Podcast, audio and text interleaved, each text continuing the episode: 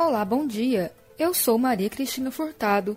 Estamos de volta aqui pela Rádio Universitária da UFG com os boletins informativos desta segunda-feira, 20 de setembro.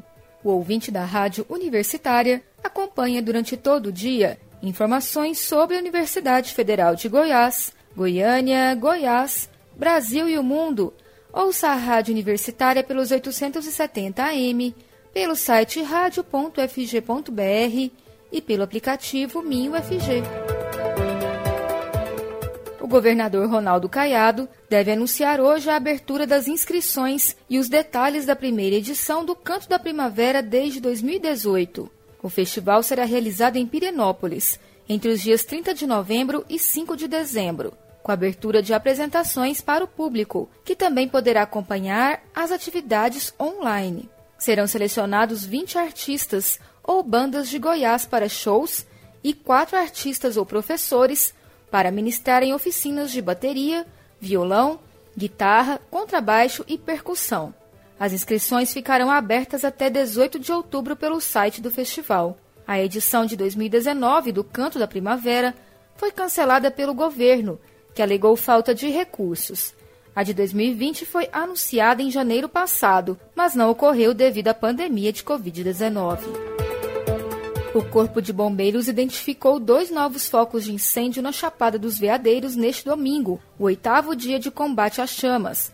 Os focos surgiram às margens da rodovia que vai para São Jorge. Mas agora, o fogo na Chapada está controlado. O capitão dos bombeiros, Luiz Antônio Dias, coordenador da Força Tarefa, destacou que a ação deve ter sido criminosa. Até o momento, cerca de 14 mil hectares foram consumidos pelas chamas.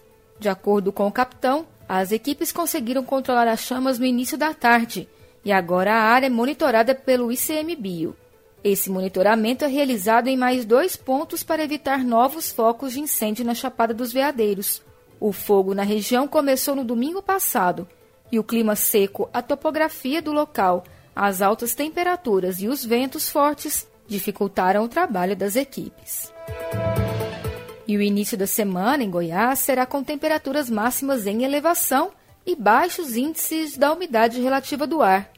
Porém, a partir da próxima sexta-feira, a passagem de uma nova frente fria oriunda do sul do Brasil pode provocar pancadas de chuvas isoladas e uma melhora da umidade.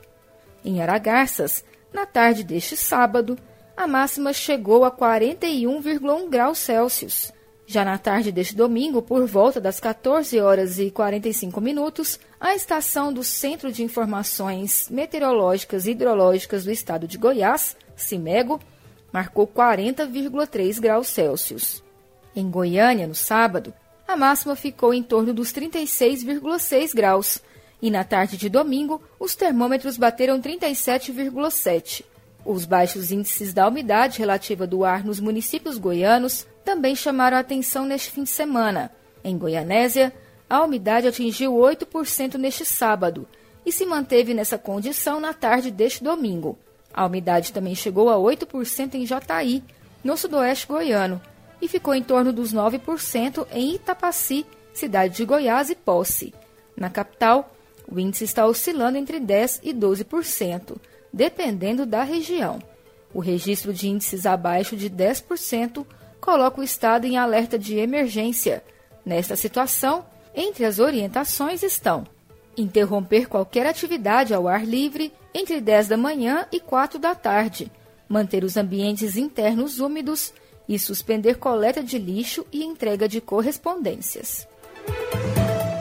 Analistas de mercado esperam que nesta semana as vendas externas de carne bovina voltem a ganhar corpo após dois casos atípicos de encefalopatia espongiforme bovina, conhecida como doença da vaca louca, serem confirmados no Brasil, ocorreram suspensões nas vendas que afetaram todo o país. O principal ponto de preocupação é com a China, pois compromisso bilateral impõe proibição de exportações até as autoridades chinesas avaliarem as informações. Segundo o Ministério da Agricultura, Pecuária e Abastecimento, foram repassadas as explicações sobre o que ocorreu nos frigoríficos de Nova Canaã do Norte, no Mato Grosso, e de Belo Horizonte, em Minas Gerais, locais onde houve a identificação dos casos. A detecção ocorreu durante inspeção antemortem em vacas que apresentavam idade avançada, eram de descarte. Pela característica típica, ocorrência espontânea e não relacionada à ingestão de alimentos contaminados, o status oficial de risco para a doença não mudou, continua sendo insignificante. Assim, o impacto para o comércio de animais e de carnes não deveria ocorrer. Porém, o alto embargo já traz reflexos e a demora no retorno deteriora as margens das vendas.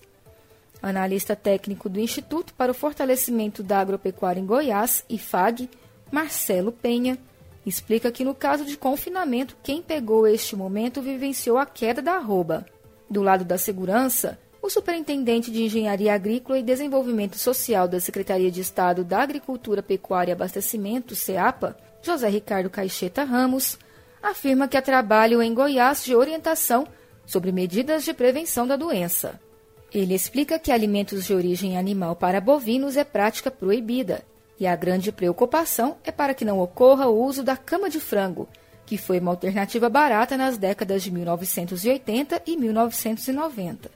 Ele explica que a fiscalização em cima desse produto e a canal de denúncia por meio do 0800 646 1122.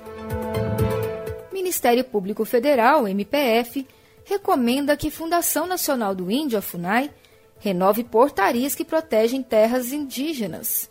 Vamos ouvir mais informações na reportagem de Gabriel Brum, da Rádio Agência Nacional.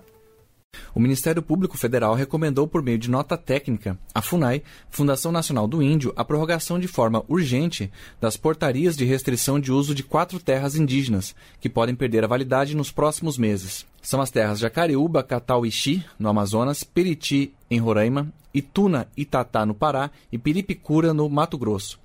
A medida de restrição de uso impede a exploração de recursos naturais em terras indígenas e o acesso de pessoas não autorizadas.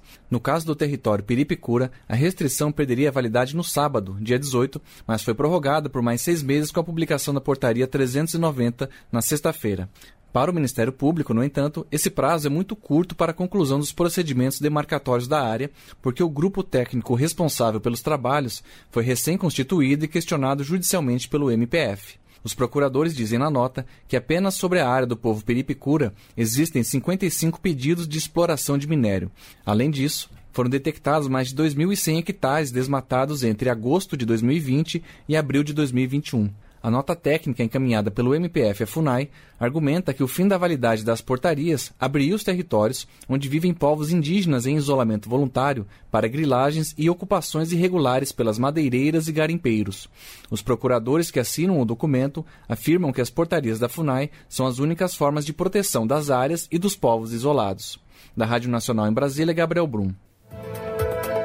Dos 81 senadores em exercício no Brasil, quatro não utilizaram recursos da cota parlamentar desde que assumiram o mandato.